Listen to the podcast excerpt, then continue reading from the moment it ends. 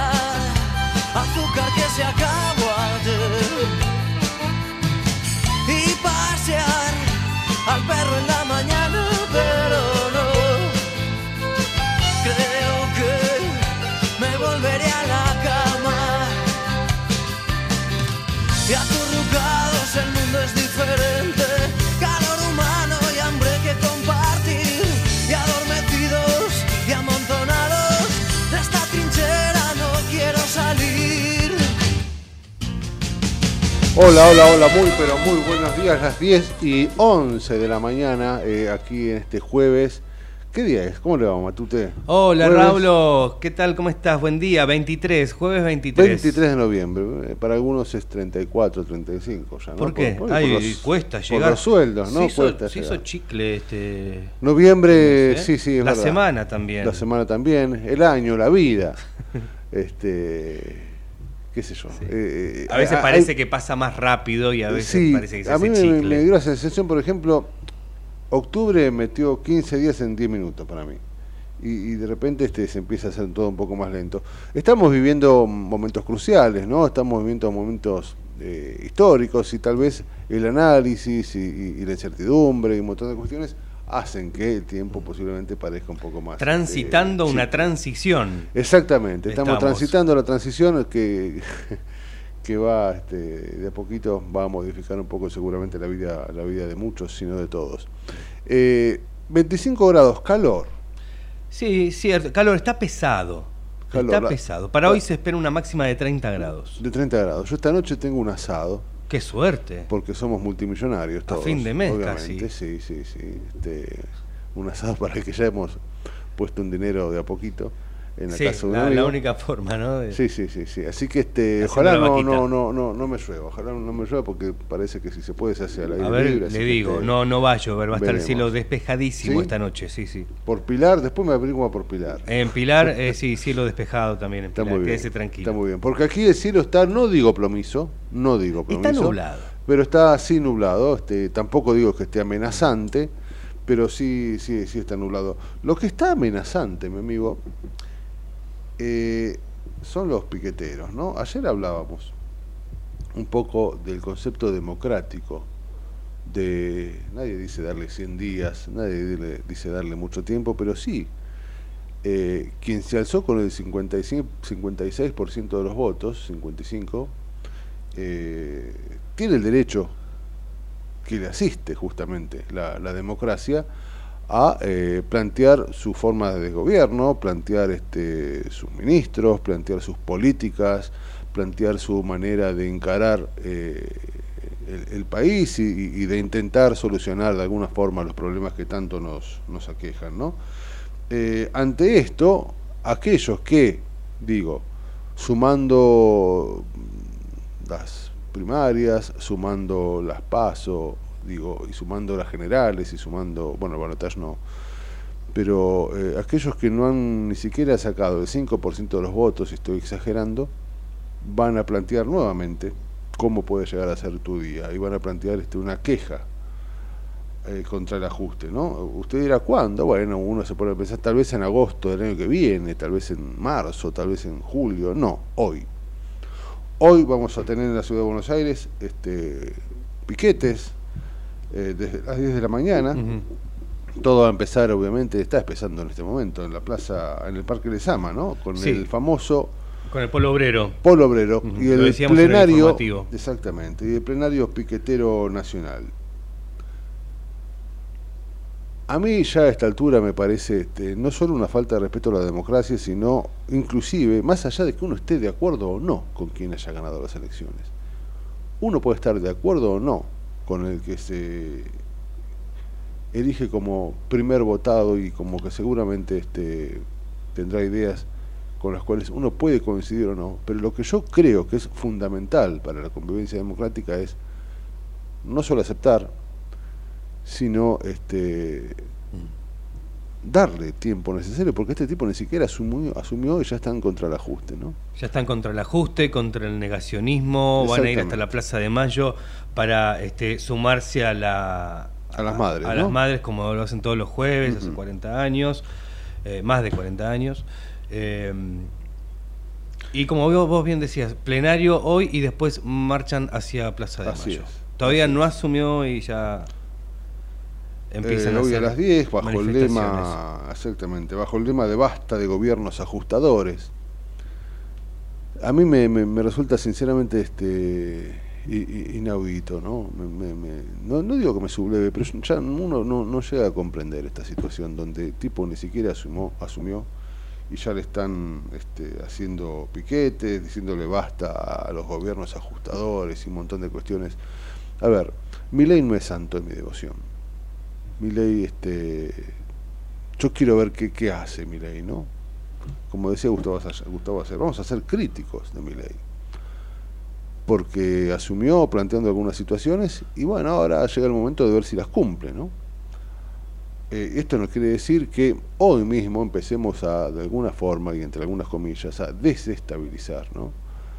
Eh, las urnas dijeron otra cosa, muchachos.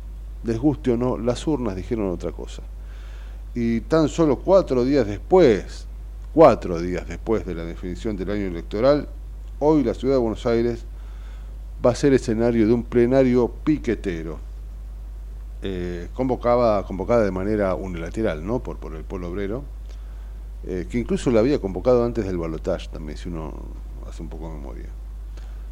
Bueno, detrás de esto está el dirigente Eduardo Biliboni, por supuesto, este, y, unos cuantos dirigentes que sumados entre sí no deben llegar ni a los 100.000 votos. Nada, a mí me parece que, que, la cosa no es así, muchachos, la cosa no es así. Este, perdiste al piste, ¿no? O por lo menos estate atento y plantea tu queja a partir de algunas medidas, plantea seguramente tu, tu, desaprobación ante cuestiones que, que, que toquen tus, tus intereses y, estará bien y, quejate dentro del marco democrático. Eh, ayer empezó, por ejemplo, hablábamos de este de Viro, este muchacho de del sindicato de, pilotos o de aero no sé cuánto, donde estuvo escondido, porque estuvo escondido durante los últimos cuatro años y este apenas asumió mi ley planteó, ojo, no me toquen el bolsillo porque se pudre todo, me van a tener que matar, nos van a tener que matar. No es así, se viene una Argentina en este sentido bastante compleja, eh, una Argentina bastante difícil para los que eh, queremos vivir más o menos en paz. ¿no? Nadie va a plantear acá y a dejarle pasar a mi ley algunas cuestiones que toquen o que eh, atente contra los derechos, ¿no? Nadie va a estar de acuerdo con eso. Pero muchachos, un poco de paciencia, ¿no? Un poco de paciencia. Uno ya ve a la CTA, la ve, a, la CGT eh, preparados para, para paralizar a los trabajadores, la misma CTA y la misma CGT que nada hizo ante el descalabro económico que deja este gobierno que se va, el peor gobierno de la democracia, digo yo, sino el de la historia. Eh, nada hicieron ante eso, ¿no? Y ahora, cuando pareciera que algunos de los intereses que les da de comer pueden ser tocados, saltan. No es así, no es así. Eh, yo estoy a favor de muchos o de todos los derechos de los trabajadores. No nadie podrá en su sano juicio negar que los trabajadores tienen derechos y cuando sean, como decíamos, atacados, ahí estaremos. Pero se están apurando, me parece que se están apurando.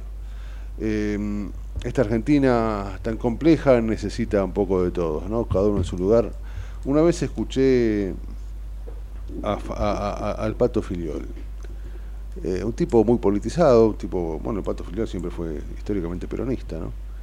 Y eh, recuerdo que cuando asumió um, de la Rúa, eh, le plantearon esas entrevistas que suelen hacerse a, personalidades del, deporte, de la política, de la cultura, cuál era el futuro y qué esperaba. Se sabía y él había dicho que no estaba, que no le gustaba un gobierno radical, este, pero cuando le preguntaron qué va a hacer para modificar o cómo va a hacer para luchar contra, contra algunos derechos que supuestamente se podían trastocar, el tipo dijo, voy a trabajar mejor se trata de eso, esa es la grandeza que algunos no, no tienen, ¿no? Eh, ¿Qué hay que hacer para estar, para modificar un poco las cosas? Laburar mejor. Qué sé yo, no, no, no es fácil de comprender, yo tampoco tengo la verdad en ese sentido, pero no es fácil de comprender este que ante un gobierno que todavía no asume, con algunos ideales que uno puede no estar de acuerdo, ganaron, les toca a ellos. Y nosotros tenemos que ir atrás, apoyando lo que está bien, criticando lo que está mal y en todo caso dando una señal de alerta ante algunas cuestiones. ¿no? Este, se trata de eso, el ejercicio puramente democrático. Em, e, esta Argentina eh, convulsionada, una Argentina compleja, una Argentina que, bueno, eh, se va, se prepara, como decíamos con Matías, a vivir una transición que ojalá esté en calma, es la que nos toca hoy analizar, la que nos toca hoy de alguna manera comentar. Eh, analizar a partir de lo que se plantea como, como posibilidad, ¿no? porque todavía no hay una sola medida de este gobierno. Sí hay, se han planteado cuestiones, bueno, Milei dijo que, por ejemplo, hay, cosas que no se van a tocar, lo que tiene que ver con, con ganancias, por ejemplo, con el IVA, otras cuestiones, este, que, que, que, hablan de su política exterior, este, bueno, un montón de cuestiones que obviamente hacen a su futuro gobierno. Bueno, esperemos y a partir de ahí critiquemos o no. Ayer Javier Milei estuvo en a dos voces, rauló y dejó algunas frases. ¿eh? Argentina está al borde de la peor crisis de su historia, entre otras. Habló también de los créditos UVA, de que la gente se responsabilice, o sea, que se hagan cargo los que tomaron ese tipo de créditos. Bueno, eso es un tema, eso es un tema complicado y que merece este, que alguien nos cuente qué pueda suceder en este sentido. ¿no? Veremos si hoy, mañana Podemos eh, hablar con, con alguien como ya lo hicimos en alguna otra oportunidad. Se terminó la, obra pública, dice, porque no hay más plata. Bueno. Eh, y obviamente su ideal principal es esta cuestión de que todo lo que se pueda trasladar al sector privado será trasladado al sector privado. Se van, Hay muchas privatizar muchas empresas. Muchas empresas son. Es parte de lo que este pueblo votó y es parte de lo que debemos todos, nos guste o no, respetar. También habló de AISA. Sí, Cuando estaba en manos del sector privado funcionaba bien, dijo Javier Milei. Entre otras cosas, vamos a ver eh, hasta dónde puede llegar esto que quiere hacer el presidente electo, si es acompañado o no por el Congreso, si necesita... Tal cual. Que, eh, eh, el, Congreso sí o sí, aparentemente, para poder hacer esta reforma. Seguro, seguro, seguro. Ahí va a estar y va a cobrar especial protagonismo, sin duda, la gente del PRO, ¿no? el bloque, claro. El bloque, el bloque del PRO, mm, posiblemente algunos de los diputados provinciales, y quién te dice algunos de los diputados justicialistas. De hecho, se hablaba de Randazo, ¿no? Se espera, sí, se hablaba de Randazo en un momento. Eh, se espera un gran recorte en el gasto público. Así es, así es. Bueno, este, lo que sí está claro que nos viene, se nos viene encima, encima un país que eh, va a haber que, analizar, va a haber que sostener y vamos a tener que estar muy atentos para este ver si algún derecho se trastoca o no. Lo que sí me parece a mí, muchachos, piqueteros, eh, ya está. Ya está. Esto se, se dirimió en las urnas, chicos. Se dirimió en las urnas. Eh, y esto no quiere decir que uno mande, los mande a callar, porque también sería antidemocrático plantear que no puede haber queja y que no puede haber cambio de ideas. Lo que me parece a mí es que este, cortarle las calles a la gente es un método vetusto, antiguo, agresivo, antidemocrático y, y, complicado de sostener. Digamos, esto que decimos con Gustavo más de una vez, que, que la calle va a estar complicada, bueno, empieza a mostrarse hoy con este plenario piquetero cuyo, cuyos líderes no tienen el menor soporte democrático. Las urnas nada dijo de ellos. Pero bueno, así estamos. Vamos, querido Matute, porque bueno, hay que decirle a la gente que Gustavo está eh, en una de nuestras queridas provincias. En Corrientes. en Corrientes. digo, No, me acuerdo en cuál estaba, porque bueno, Gustavo, podés decir una eh, provincia y bueno, Gustavo puede estar ahí. Así que este trataremos aquí de, hacer el, el, aguante. este Desde ya, lo que uno acaba de decir, nada tiene que ver con una editorial. Acá las editoriales son patrimonio del querido Gustavo uno puede plantear una idea muy sencilla y, nada más que eso, ¿no? Eh, se trata de eso. Le haremos el aguante, cuidaremos este programa lo mejor posible. Hablaremos de un montón de cuestiones que tienen que ver con esta mucha información para hoy. Tenemos mucha información. Tenemos, seguramente hablaremos de deporte, donde mucha gente ha estado este, sufriendo ayer. Eh, Boca ha quedado nuevamente afuera de otra copa, ¿no? ¿Qué, qué cosa para estudiar la de Boca, eh? eh de haber jugado una Copa Libertadores, que te puede gustar o no, pero en, cuanto a resultados ha sido más que interesante. ganar por penales es parte de lo que sucede y lo que puede suceder. Eh, y en ese sentido ha llegado a jugar la final de la Copa Libertadores. Y a partir de ese momento que perdió, como ya sabemos con el Fluminense, bueno, ha habido una debacle eh, futbolística, o se ha reafirmado, o se ha acrecentado esa debacle futbolística que ha terminado por dejarlo casi afuera de la próxima Copa Libertadores. Eh, ha quedado, obviamente no va a clasificar entre los cuatro de su zona para la Copa de la Liga, tampoco va a llegar a la Copa de Libertadores a partir de ganar la Copa Argentina, porque bueno, estamos hablando de esto, ha quedado ayer afuera perdiendo 3 a 2 contra Estudiantes de La Plata, y tiene que hacer muchas cuentas para entrar a la Copa Libertadores a partir de la tabla general. Creo que entre estas cuestiones, puedo equivocarme, punto más, punto menos, tiene que ganarle a Godoy Cruz y esperar que este, no gane Rosario Central y que no gane, o que Rosario Central saque solo un punto como máximo, eh, que va a jugar contra Arsenal, ¿no? Y que eh, tanto San Lorenzo como Banfield, creo, no saquen un solo punto en sus respectivos encuentros. Por lo tanto, Boca depende de otros. Claro, Boca que está con todo esto, eh, aparte en la antesala de las elecciones. Bueno, se le suma a eso que también es complicado, ¿no? Y que también va a dar mucha tela para cortar, inclusive en lo político. Hay también dos ideas allí, dos ideas bien claras, una obviamente encarnada por, por, por su actual vicepresidente, por Riquelme, y la otra claramente encarnada por el candidato a vicepresidente, que este, es candidato a vicepresidente, pero es quien más conocemos de la fórmula, ¿no? Y Ibarra es un tipo, para muchos hinchas de boca desconocido, inclusive para aquellos que van a votar. la cara principal de esa fórmula es Mauricio Macri, planteando un montón de cuestiones este, para, para, para modificar la realidad este, Sí, en este caso los vicepresidentes parecen pesar más que los propios presidentes, ¿no? Lo vemos en el actual en la actual gestión de Boca donde Riquelme a, él es una figurita este, que va y firma nada más, ¿no? Eh, Riquelme es el dueño de Boca en este en este momento y es el que maneja no solo los destinos eh, económicos, sino inclusive este, todo lo que tiene que ver con, con lo que más le importa a, hincha de Boca, ¿no? con el fútbol y con la realidad futbolística del plantel junto al famoso consejo, ¿no? que Macri viene dispuesto a barrer con eso. ¿no? Este, Macri plantea que la grandeza de Boca se debe dar a partir de manejar las cuestiones de la manera que la manejó él a principios de, siglo de este siglo. Bueno, mucho para hablar. Mucho para hablar, mi, amigo. Son las 10 y 27. Si Javi, que es quien manda acá, el único que me dice qué tengo que hacer, no me dice lo contrario, nos vamos a la tanda y luego continuamos. Dale. En el medio del caos, pero con buena información. Metete con nosotros a La Trinchera, en pleno corazón de Buenos Aires, con la conducción de Gustavo Tubio. La Trinchera, por ecomedios.com y AM 1220. Tus vacaciones en Tigre tienen naturaleza, tienen río, también tienen gastronomía de primera calidad y buenos lugares para quedarte. Tienen aventura, si te animás. Tus vacaciones en Tigre tienen arte e historia.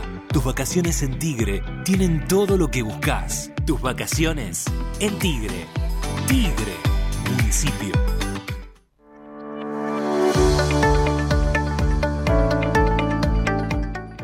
La Secretaría de Salud Pública de Merlo cuenta con el servicio de nutrición para que los vecinos accedan a información y consejos sobre peso corporal, talla y cómo llevar una alimentación adecuada. Acércate a las unidades sanitarias que cuentan con el servicio de nutrición para recibir información y asesoramiento. Entérate el listado ingresando a www.merlo.gov.ar barra nutrición. Gobierno del Pueblo de Merlo. Intendencia Menéndez. ¿Sabías que todos los accidentes por inhalación de monóxido de carbono son evitables? Chequea que la llama de tus artefactos sea siempre azul. No olvides ventilar los ambientes de tu hogar todos los días, verificando que las rejillas cuenten con salida al exterior y las ventilaciones no estén tapadas ni sucias. Y controla las instalaciones internas con un gasista matriculado. Con estos consejos, proteges a tu familia. Metrogas, damos calor. Vacía y cepilla los recipientes que acumulen agua. Tira agua hirviendo en desagües y rejillas y coloca mosquiteros. Juntos podemos prevenir el dengue. Más información en buenosaires.gov.ar barra dengue. Buenos Aires Ciudad. En Provincia ART estamos con vos, con tu pyme. Estamos con quienes generan trabajo y con quienes lo cuidan. Consulta con tu productor o productora de seguros o ingresa a provinciaart.com.ar barra pymes. Cotiza y mejora tus costos con un plan a la medida de tu realidad. Provincia ART, la aseguradora de riesgos del trabajo del Grupo Provincia. Superintendencia de Riesgos del Trabajo para consultas y reclamos comunicate al 0800 666 www.argentina.gov.ar barra SRT. Escobar 360 es una plataforma online que moderniza al Estado municipal para que realizar tus trámites a distancia y accedas a más servicios de manera centralizada y sin salir de tu casa. Ingresa a escobar360.escobar.gov.ar, crea tu usuario y desde allí te podés inscribir, gestionar y participar en las distintas áreas. Escobar te da cada día más. En Ezeiza sumamos 100 patrulleros nuevos para la prevención del delito. Con más seguridad, seguimos para adelante. Ezeiza Municipio. Gestión Gastón Granados. Sistema Riachuelo. Gracias a esta mega obra, vamos a seguir ampliando la red de cloacas para llegar a más argentinos y argentinas con obras básicas que garantizan el derecho a la salud y a un ambiente sano, saldando una deuda del pasado, mirando hacia el futuro. AISA, lo bueno del agua llega. En el 2023, Almirante Brown cumple 150 años y lo festejamos con obras históricas como los pasos bajo nivel de San Martín, Calzada y Longchamps, el viaducto de Ruta 4 y Rotonda Los Pinos, el primer edificio de aulas y la estación de trenes de la universidad y la nueva avenida Capitán Olivera. En este nuevo aniversario, seguimos trabajando por el Brown que soñamos y que nos merecemos. Todos somos Brown. Tenés una salidita, pero también tenés que ahorrar. Tenés tu cuenta Move gratis y la app Galicia para encontrar promos cerca tuyo. Tenés Galicia. Esta comunicación no tiene el carácter de asesoramiento o recomendación por parte de Banco Galicia para seguir alguna acción específica sujeta a aprobación de requisitos legales y comerciales, bases y condiciones en www.galicia.ar. ¿Qué es lo que hace a este municipio distinto? ¿Será su salud y que nos cuidamos entre todos? ¿Los parques y el deporte? ¿Será que vivimos rodeados de verde? Sí, porque la calidad de vida hace todo distinto. San Isidro, municipio. Morón es más prevención. Ante cualquier emergencia, ahora podés pedir presencia de policía, SAME o bomberos con un solo clic. Descarga la aplicación Morón Alerta y un móvil se acercará inmediatamente a donde estés. No lo dudes. Morón Alerta, en la tienda de tu celular. Municipio de Morón, corazón del oeste. Ingresá a Edesur, cambia a factura digital y colabora con el medio ambiente reduciendo tu consumo de papel. Es un pequeño gran cambio para un mundo más sustentable. Adherite en edesur.com.ar o en la app Edesur en tu celular. En noviembre, Rosario se llena de bailes, música y comidas típicas. En la fiesta de colectividades más grande del país. Te esperamos en el Parque a la Bandera. Vení a disfrutar de los sabores y las expresiones culturales de más de 50 colectividades. Conoce más en www.rosario.gov.ar barra colectividades. Invitan Asociación de Colectividades Extranjeras de Rosario, Ente Turístico Rosario y Municipalidad de Rosario. En Ituzaingó trabajamos todos los días para ofrecerte un sistema de salud local, gratuito y de calidad. ¿Ya conoces el Centro de Diagnóstico Municipal? Un espacio gratuito de atención médica preventiva para el cuidado de tu salud. Laboratorio, radiologías, mamografías, ecografías y mucho más. Conoce más ingresando a miituzaingó.gov.ar. La salud en tu ciudad.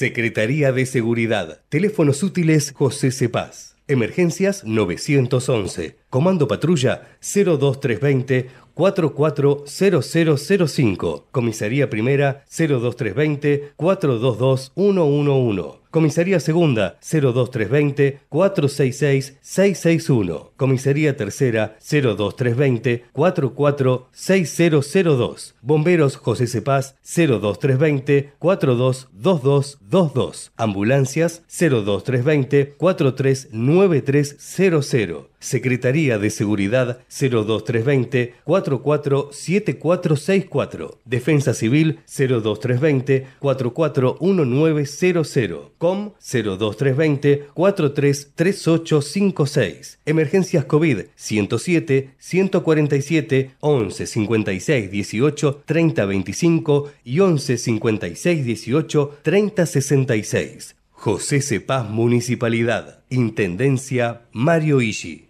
En Lanús tenemos actitud verde. Estamos recuperando 25 plazas y parques del municipio, con nuevos espacios verdes, estaciones de juegos para chicos y mayor seguridad para nuestros vecinos. Informate en lanús.gov.ar.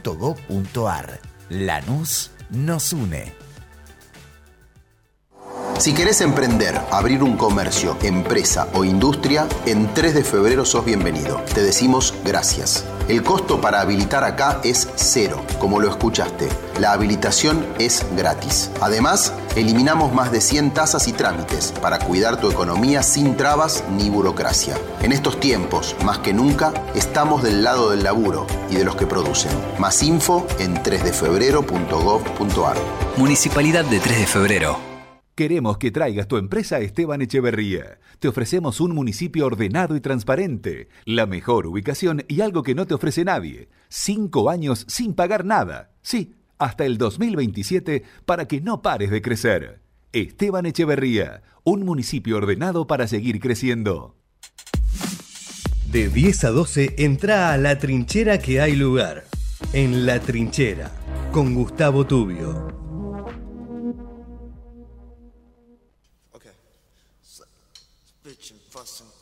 Música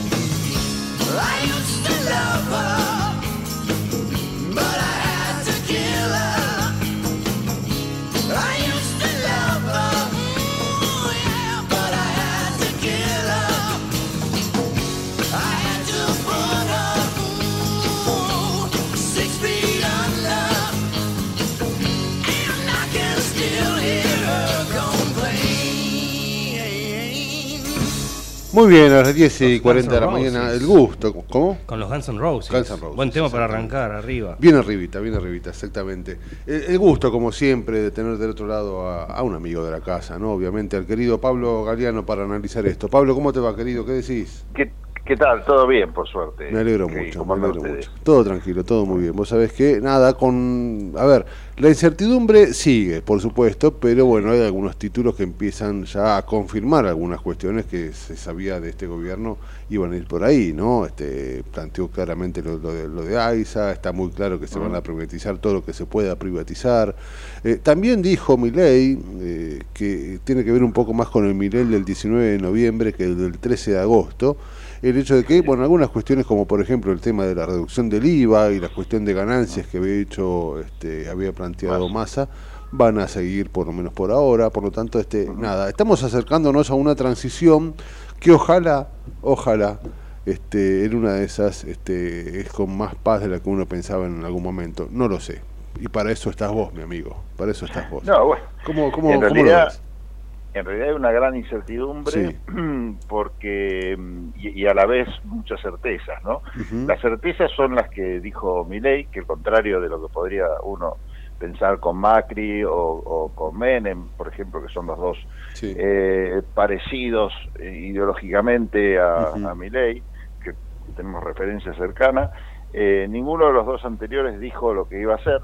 Este, Scioli sí dijo en el debate lo que iba a hacer Macri, pero bueno, Ah, Sí. lo, lo- lo decía como para asustar, Macri lo negó en el debate y después sí lo implementó en la práctica.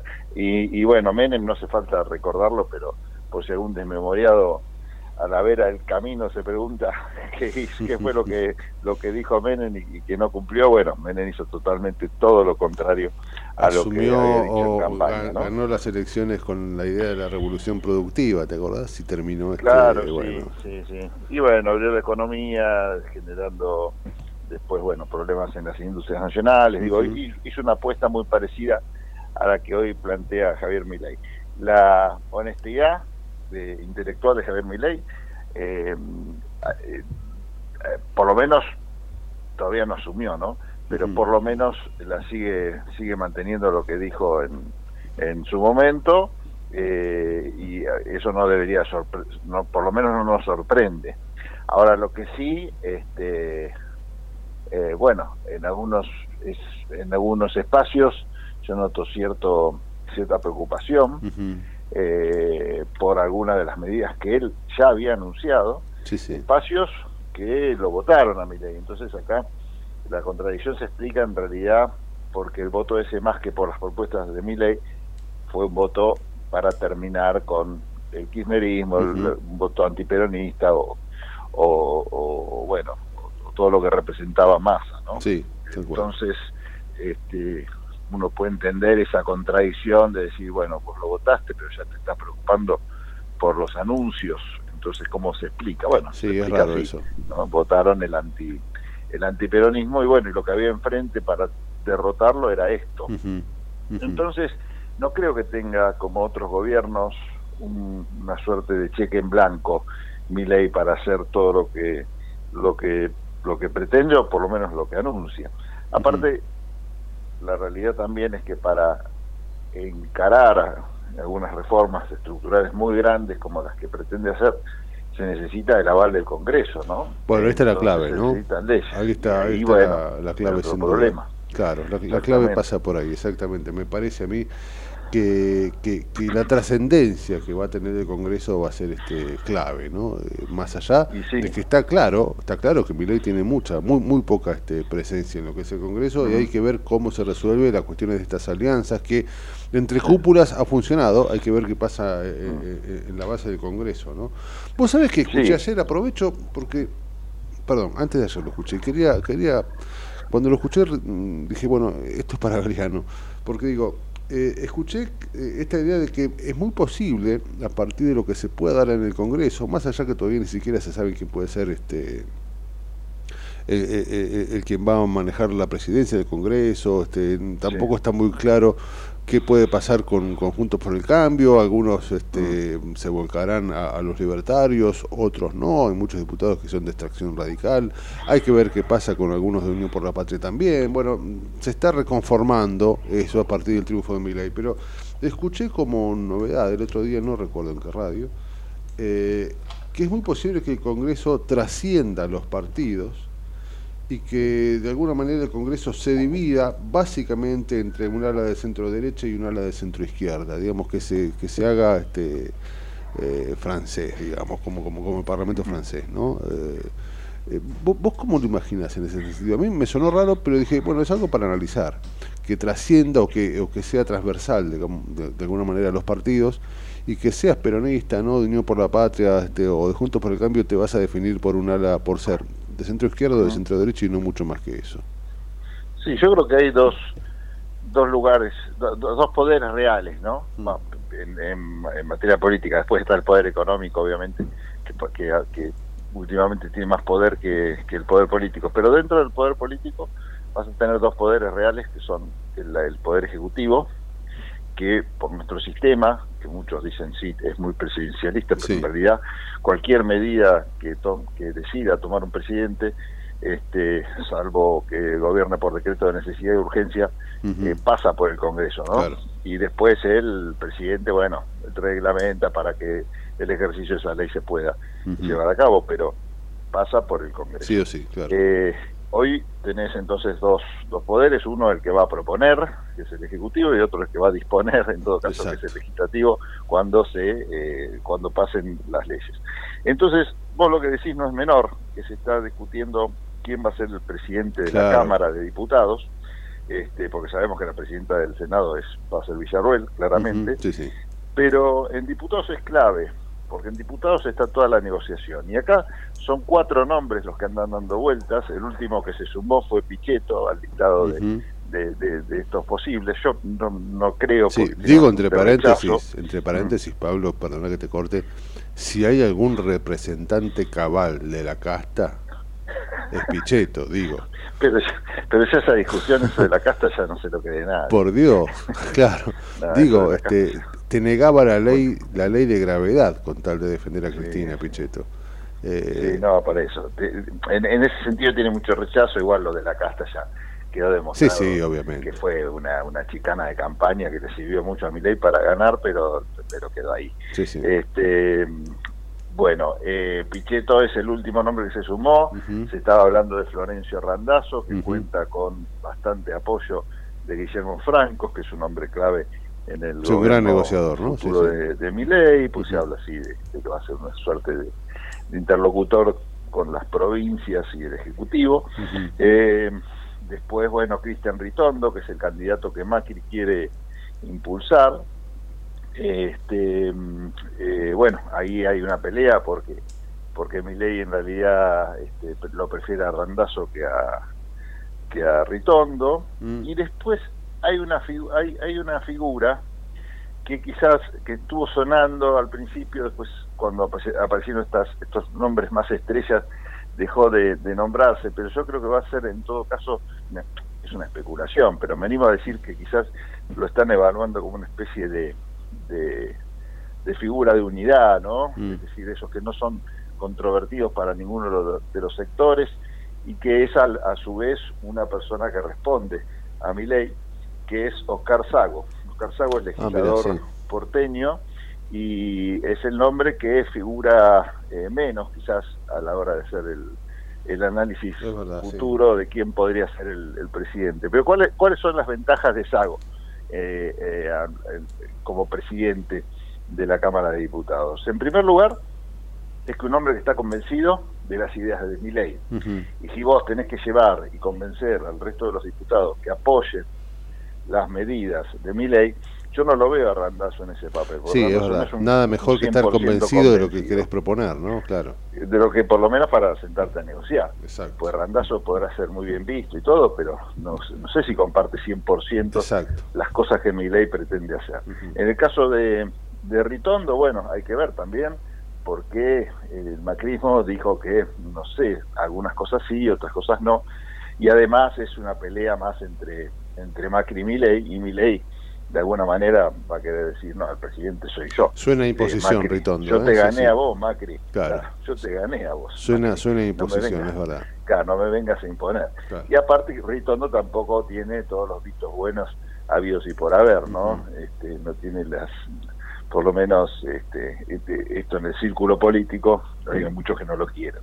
En cambio, Sago es una persona que es mileísta puro, en ese sentido se tiene una, una tilde a su favor, y no genera tantos rechazos internos y nadie se lo va a, a facturar, por más que sea mileísta, mileísta, tan como propio como si fuera este Randazzo, que en este caso sí queda como Milei y, y Francos imponiéndolo, eh, y eso implica un enfrentamiento con Macri, o Ritondo, que bueno, que es más o menos como decirle a, a Milei te, te, te impongo todo, ¿no? Sí, sí, sí, sí.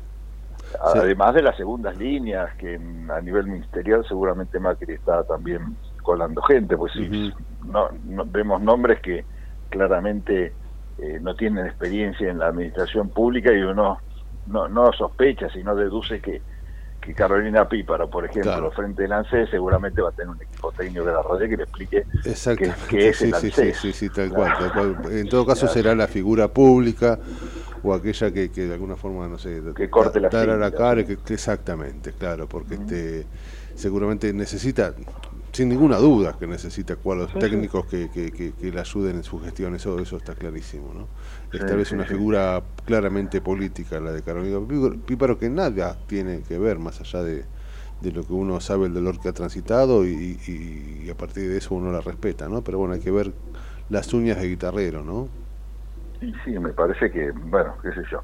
De, eh, uno puede entender quizás algunos cargos eh, con, la, con la mejor buena voluntad, ¿no? Puede, puede justificar que en sectores que a los gobiernos mucho no les importa, como por ejemplo medio ambiente, eh, pues la verdad que los gobiernos, Sí, ni en verdad. campaña se ha hablado de este tema, Es y, y te ponen un, un Cabandier, te ponen un Rabino Berman, te ponen algo. Sí, sí, es como una, es como darle la embajada en, en algún Claro, lado a sí, alguien, sí, ¿no? Sí, en algún lado que tampoco es... es Sí, sí, no, no en Estados Unidos, obviamente, sí, sí, claro.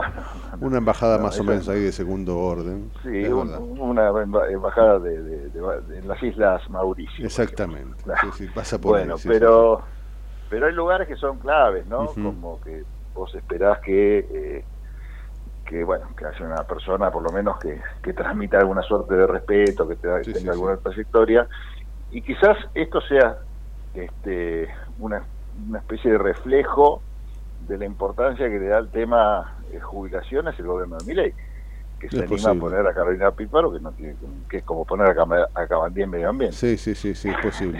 Es una, es una mirada ¿qué te puede- bastante coherente, sí, sí, sí, es posible. Así que bueno. Eh, eh, en todo por caso, en todo caso lo que uno imagina es que, eh, bueno, ante la situación del país, ante, bueno, sabemos, ¿no? Sabemos lo que ha generado este gobierno que se va y lo que está dejando, ¿no? Basta con, con mirar un poco nuestros bolsillos, digo.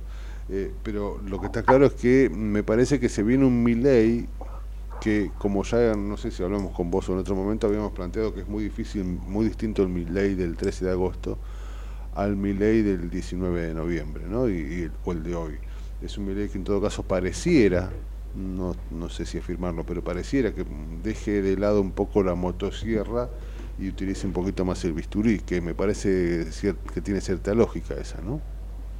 Y pero no sería lo que él prometió Bueno, tal cual, es verdad. Es verdad.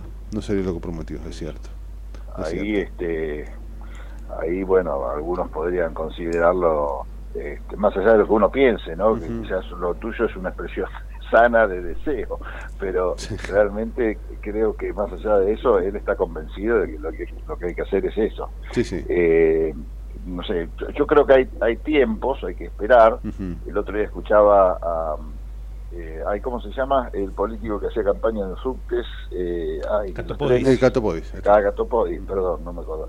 el, bueno, Catopodis el otro día en una, en una entrevista ya se empezaba a, a quejar por esto, ¿no? Por las medidas que tomaría eventualmente Milei después del 10 de diciembre. Claro. Y el periodista le decía, bueno, pero no, no te estás apurando a, a- levantarte en protesta cuando todavía no asumió, esperemos a que pase, para Tal que ver si pasa, si no pasa.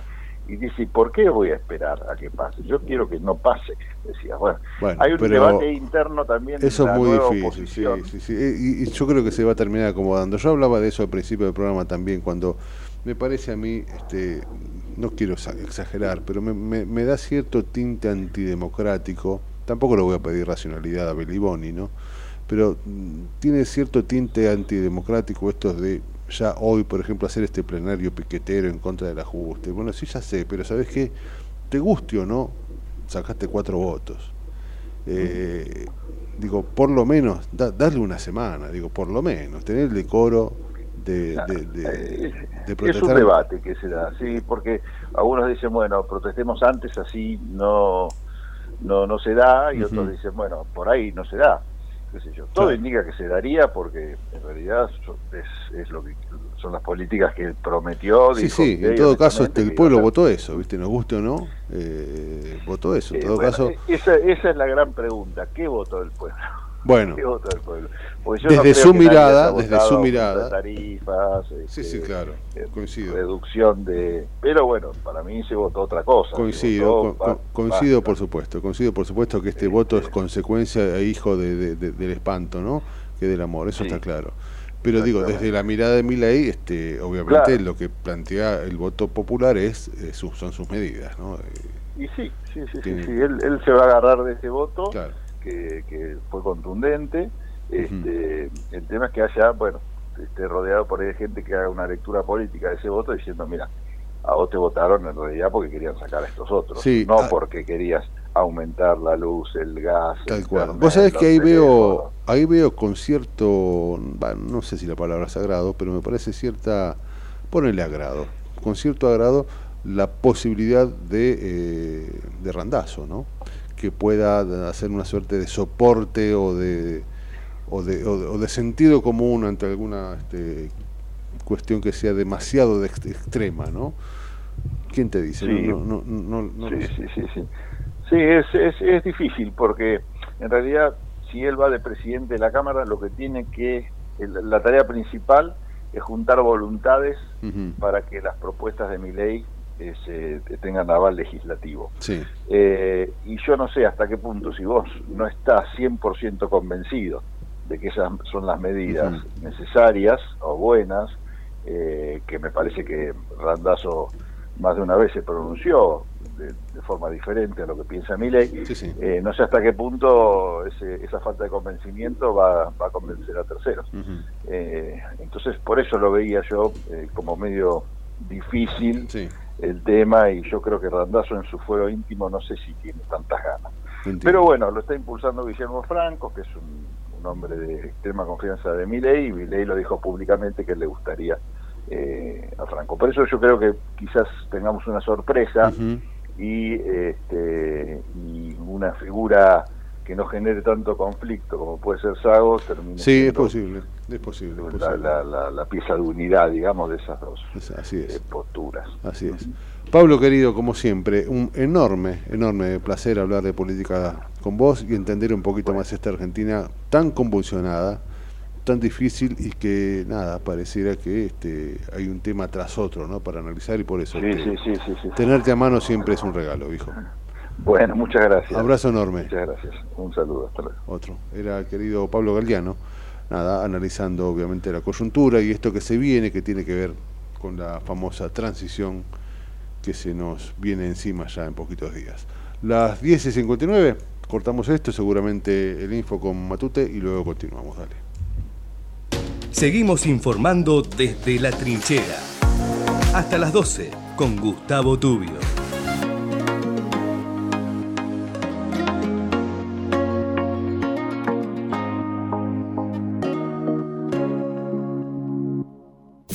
Desde Buenos Aires, transmite LRI 224, AM 1220, Ecomedios. Econoticias. Toda la información al instante. 11 de la mañana en punto en la Argentina. En Buenos Aires el cielo está algo nublado, la temperatura 24 grados 9 décimas. Reiteramos, Milei continúa con reuniones para la transición. El presidente electo recibió el llamado del mandatario de Estados Unidos, Joe Biden, y adelantó que el ex ministro de Finanzas y expresidente del Banco Central durante el macrismo, Luis Caputo, está en condiciones de ser titular de la cartera de Economía durante su gobierno. La CGT se reúne para analizar los anuncios de Milei. Los sindicalistas que integran la denominada Mesa Chica de la CGT se reunirán para analizar el resultado electoral del domingo y los primeros anuncios efectuados por el presidente electo Javier Milei y expresar su preocupación frente a la decisión oficial de concretar un ajuste fiscal, puntualmente en la paralización de las obras públicas, según informaron voceros gremiales. Cascos Blancos envió una segunda misión humanitaria para Gaza. La misión viaja a Egipto con un cargamento de 6 toneladas de alimentos, insumos médicos y pañales a fin de responder a los pedidos hechos por el movimiento humanitario Media Luna Roja egipcia para asistir a la población afectada por el conflicto bélico. Deportes, Mauro Icardi en la mira del Real Madrid para reemplazar a Vinicius. El delantero argentino es el elegido por Ancelotti para reemplazar al delantero brasileño que sufrió la rotura en el bíceps femoral de la pierna izquierda y estará alejado de las canchas por al menos 70 días. 11 de la mañana, dos minutos en todo el país. En Buenos Aires el cielo está algo nublado, la temperatura 24 grados 9 décimas, humedad 50%. La mejor información pasó por Econoticias, ecomedios.com. Desde Buenos Aires, transmite LRI 224, AM 1220, Ecomedios. ¿Cuándo fue la última vez que te tomaste un respiro para ver un amanecer? Descubriendo lugares distintos que te hacen soñar, emocionar. Lugares que se convierten en felicidad cuando compartís ese momento con amigos.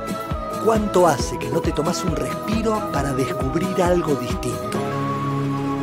Catamarca es mucho más que un destino.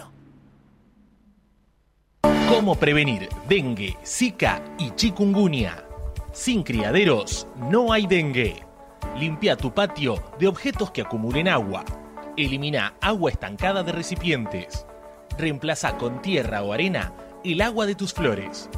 Tapa los tanques de agua y cisternas. Tira y perfora llantas para que no acumulen agua. Limpia floreros y bebederos. Recordá, sin criaderos no hay dengue. Intendencia Menéndez. En AUSA no paramos de hacer. Concretamos más de 40 horas en la ciudad para hacer tu vida más fácil. Obras necesarias como Paseo del Bajo, los viaductos Mitre, Tigre y San Martín y los 29 pasos bajo nivel. Obras que también reducen los niveles de contaminación ambiental por la disminución de los tiempos de tránsito. Rediseñamos la movilidad para hacer tu vida más fácil. AUSA, Autopistas Urbanas. Transitando el futuro. American and Merit Hoteles. Primera cadena hotelera argentina. 3, 4 y 5 estrellas. Más de 20 destinos de Argentina y el Cono Sur. Aprovecha el código promocional Puro Branding con el 10% de descuento para los hoteles Amerian Córdoba Park, Amerian Executive Córdoba, Amerian Buenos Aires Park, Merit San Telmo y Amerian Executive Mendoza Hotel hasta fin de año. No válido para fines de semana largos. American and Merit Hoteles. La clave fiscal te permite realizar trámites y utilizar servicios de la AFIP y otros organismos. Obtenela o recuperala desde la app AFIP. Solo necesitas tu DNI en formato tarjeta y ser mayor de edad. Recordá que es personal, privada e intransferible. Más info en afip.gov.ar barra clave fiscal. AFIP, Argentina Presidencia. Informate en ecomedios.com. Seguinos en Instagram, arroba ecomedios. Seguimos en La Trinchera. Estamos en la segunda hora, con la conducción de Gustavo Tubio.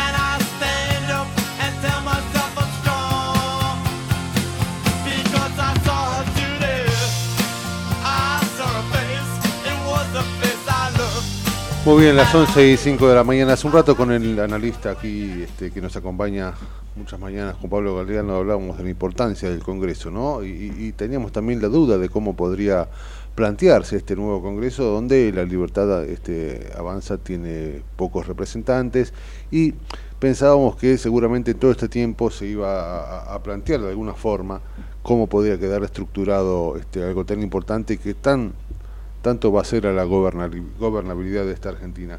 Para eso y para hablar también de, la situación y para ver el pensamiento de una parte de esta Argentina, estamos conectados con Alejandro Cacase, diputado del espacio Evolución Radical que este, lidera Martín Lustó. Eh, diputado, ¿cómo va Raúl Vázquez de este lado? Es un placer saludarlo. Buenos días, Raúl. Un gusto para mí. Saludos a toda la audiencia. Muchas gracias, gracias por estar ahí. Eh, en, en principio, nada, me, me gustaría, si bien ya han pasado unos días, eh, su pensamiento respecto de este resultado, que no digo que haya sido inesperado, porque podía ganar uno u otro, pero sí ha sido inesperada, por lo menos, la diferencia de votos, ¿no? ¿Cómo, cómo está analizando esta situación?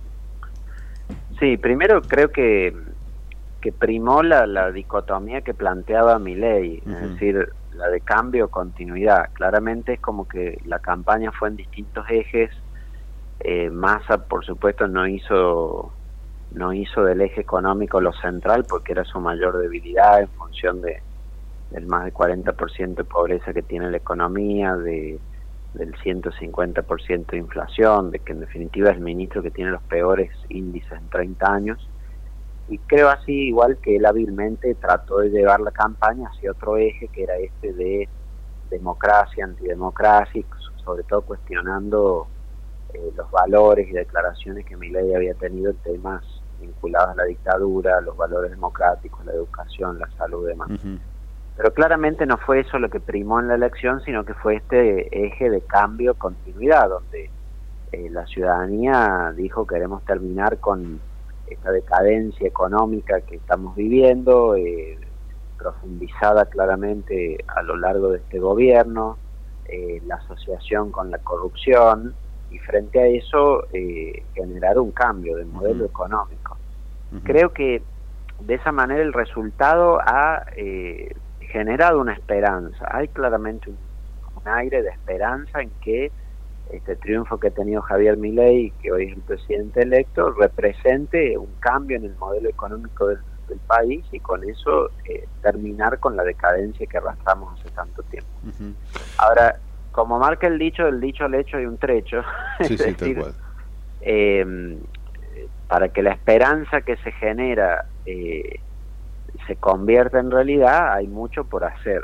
Creo que en, primero la paciencia de los ciudadanos es cada vez más corta. Si antes, eh, no sé, se esperaba los primeros 100 días, además, ahora, no sé, 30, o sea, Sí, sí, hoy, hoy hablábamos justamente de- de- del polo de piqueteros que se reúne hoy, cuando todavía no asumió en contra del ajuste, ¿no? Este, ni siquiera le van a dar 10 días, ¿no?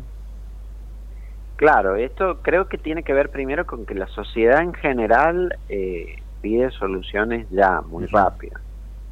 Eh, es, es imposible, por supuesto, o es casi infantil pensar que si venimos subdesarrollados o, o con pobreza, con problemas, cualquier medida que se tome, eh, mañana nos vamos a despertar ricos, millonarios, abundantes. Eso no existe.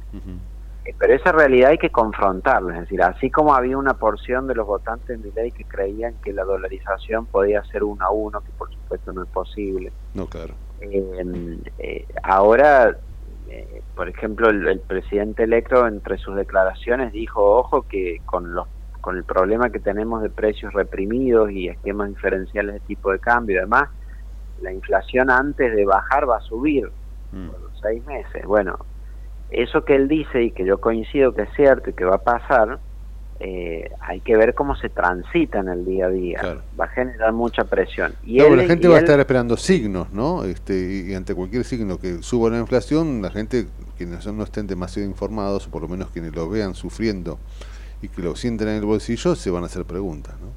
Claro, por eso es una situación difícil en la que esa esperanza que se genera se tiene que volcar en acciones, tiene que haber un liderazgo para hacer entender que esa transición es dura y hay que esperar cierto tiempo para que se vean los resultados. Y mm, en sí, acá en Argentina, cuando los gobiernos arrancan, arrancan con pocas posibilidades de éxito por todo esto, por las dificultades con los factores que enfrentan, esto que vos mencionabas, la reunión de Piqueter y demás. Decir, son todas cosas que dificultan las, las reformas. Frente a eso, es un presidente que arranca además con una eh, debilidad parlamentaria muy fuerte, tiene que salir a, o va a salir a enhebrar esa gobernabilidad eh, que por un lado tiene que ser eh, buscando en el Congreso los consensos, los acuerdos, creo que en torno a ciertas políticas los puede haber y en torno a otras no.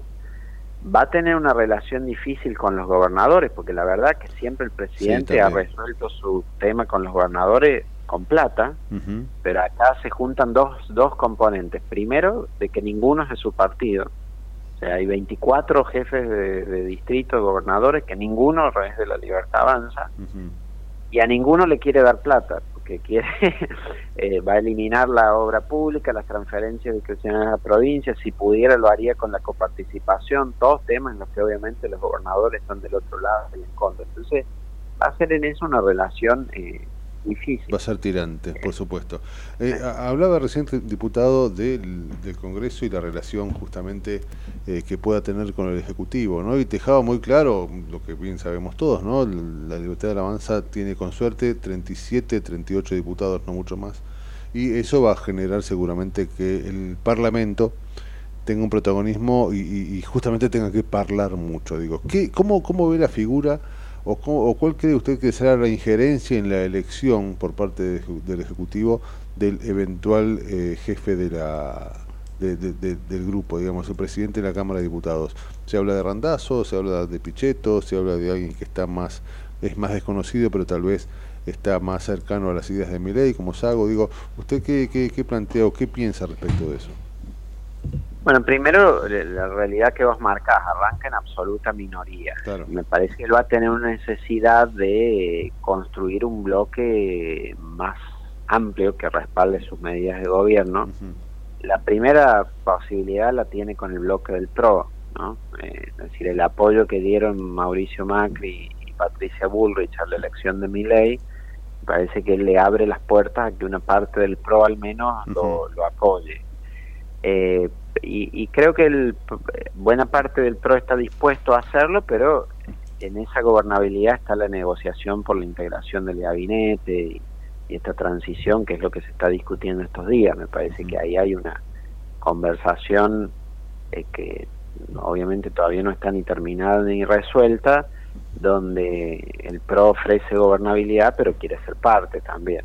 Claro. Eh, y después hay otras fuerzas, nuestra fuerza en particular, la UCR, creo que va a adoptar una posición un poco en línea con los comunicados que ha hecho, primero donde no había apoyado a ninguno de los candidatos institucionalmente, el segundo ante el triunfo de Milei diciendo estamos dispuestos a una cooperación republicana, esto que significa no hay un cheque en blanco para nada, pero si manda reformas que son positivas para la Argentina, las votamos y las que no, no. Entonces, eso puede llevar a que la construcción de una mayoría sea ley por ley. Sí, por otra, por otra parte me imagino, diputado, también que se habrá hecho una suerte de lectura de aquel pedido de los radicales para no para prescindir y si uno analiza eh, la gente que no fue con el voto en blanco, evidentemente hasta los radicales este, fueron y pusieron algo en la boleta, no sea Massa o sea Milei, ¿no? No, claro, en eso, en eso hay que aclarar dos cosas. Primero, nosotros nunca llamamos al voto en blanco. Nosotros lo que dijimos que no nos pronunciábamos. Eh, institucionalmente por uno u otro candidato, sino que, bueno, los afiliados eligieron en función de sus convicciones. A la luz de los resultados, como decís, creo que el 95% de los afiliados radicales han votado a mi ley. Sí, sí, sí, tal cual. Eh, ¿Y cómo un analizas poco las declaraciones de algunos de- su- sucedió que por ejemplo el presidente del partido eh, a pesar de que nosotros habíamos proclamado neutralidad dio declaraciones muy en favor de Massa Sí, sí. muy contrarias a mi ley y eso nos ha dejado como un poco descolocados me parece porque claramente la ciudadanía y la militancia radical fueron por otro lado. Bueno me parece que hay que reconciliarse con eso a los efectos de que de tener representación. En definitiva, yo lo veo con, con los grupos donde yo estoy, de, de gente del partido, de mi provincia y demás.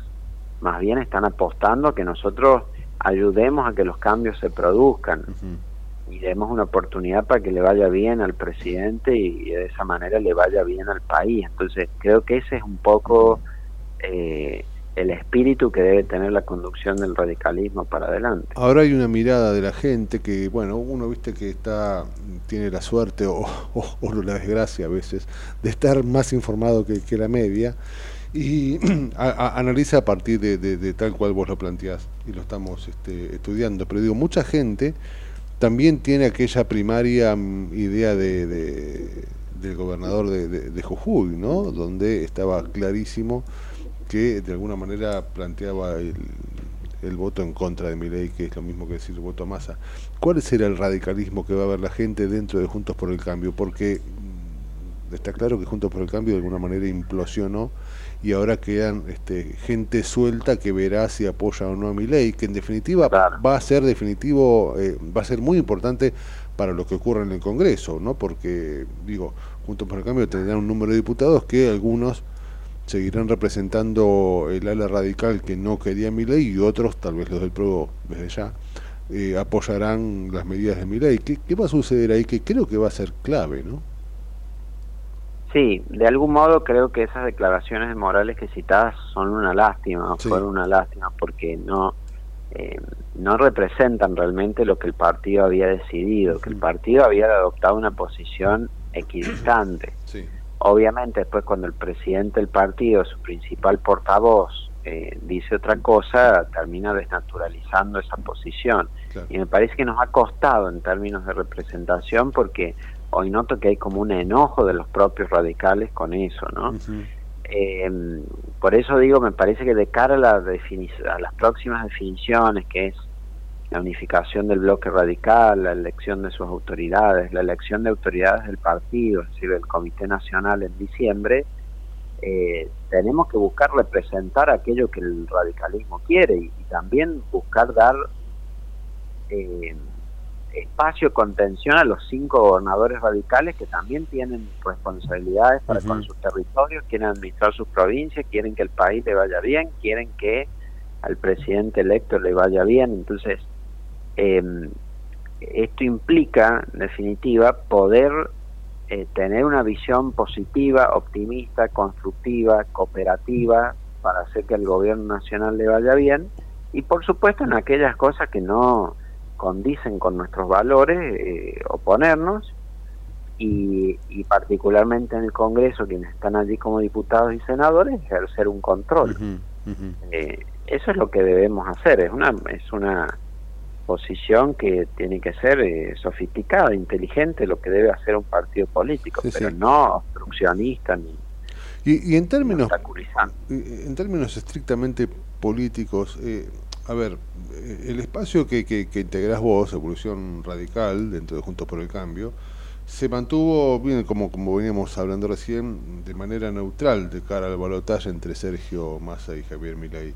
Sin embargo, luego de, de- de las elecciones, te leí en Twitter que vos planteás que llegó la hora de dolarizar la economía argentina, que es la propuesta más importante del presidente Javier Milei. Eh, ¿Hablaste con Lustó por esto o no?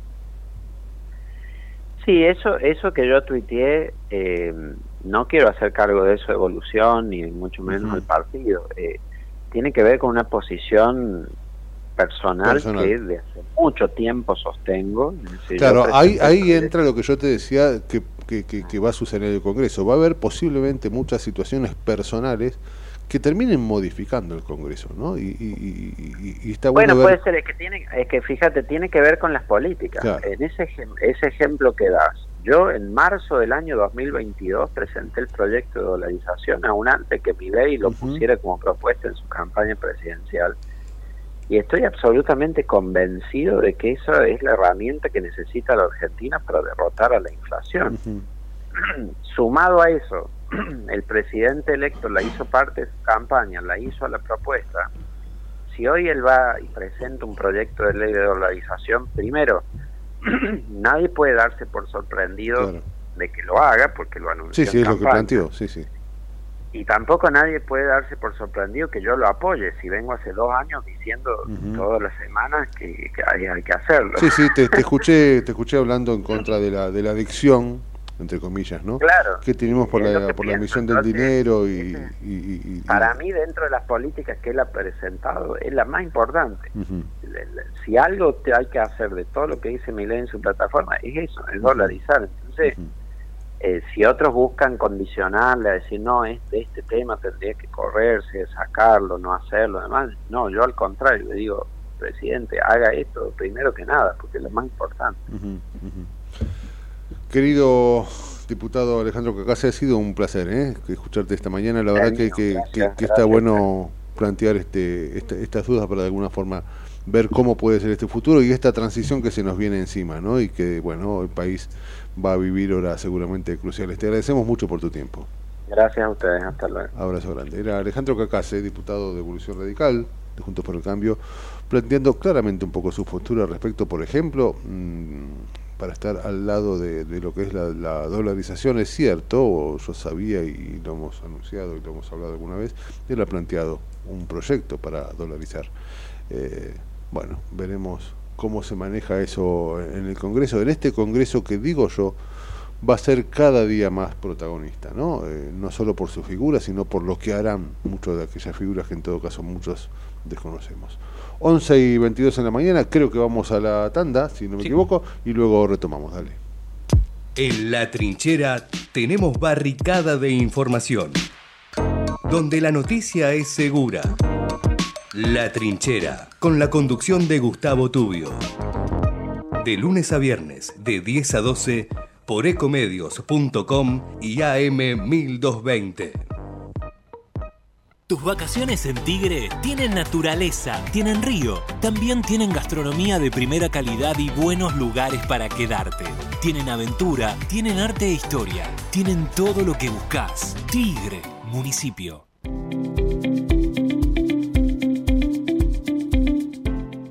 La Subsecretaría de Educación continúa con las propuestas pedagógicas para los establecimientos del distrito.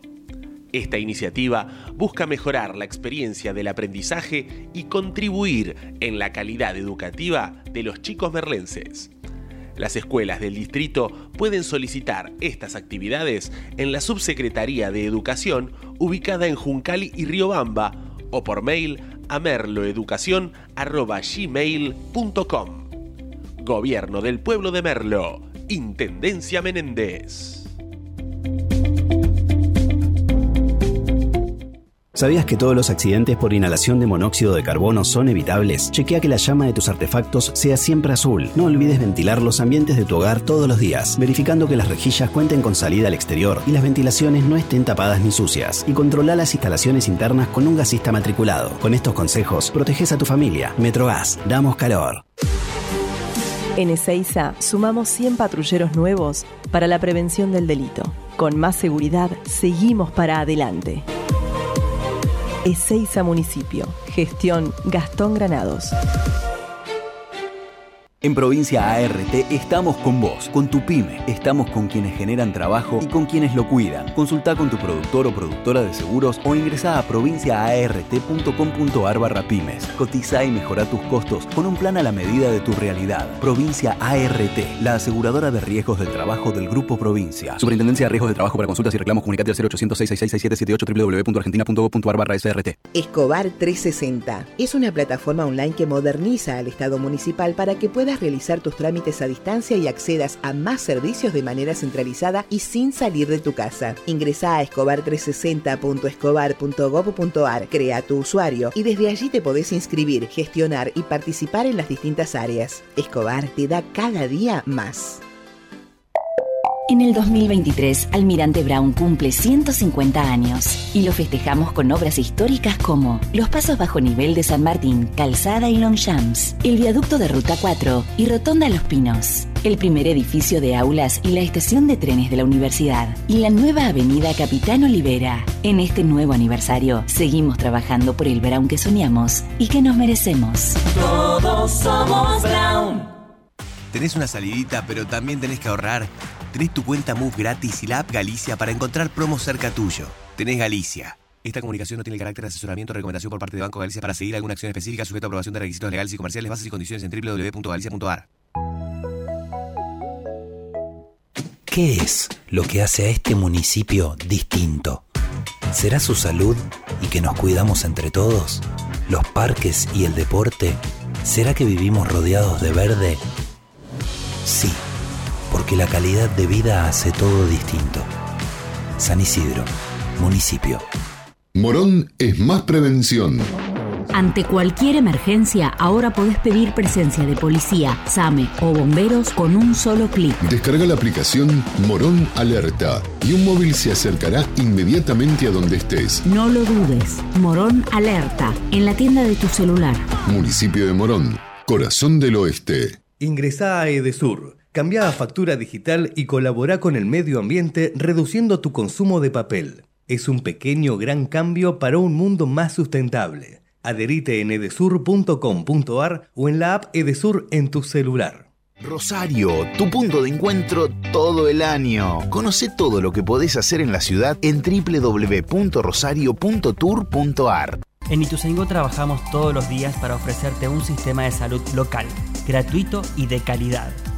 ¿Ya conoces el Centro de Diagnóstico Municipal? Un espacio gratuito de atención médica preventiva para el cuidado de tu salud.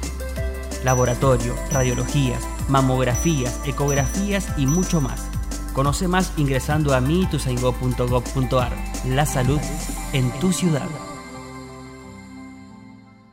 Secretaría de Seguridad. Teléfonos útiles José Cepaz. Emergencias 911. Comando Patrulla 02320 440005. Comisaría Primera 02320 422 111. Comisaría Segunda 02320 466 661. Comisaría Tercera 02320 446002. Bomberos José Cepaz 02320 422222. Ambulancias 02320 439300. Secretaría de Seguridad 02320 447464. Defensa Civil 02320 441900. COM 02320 433856. Emergencias COVID 107 147 11 56 18 30 25 y 11 56 18 30 66.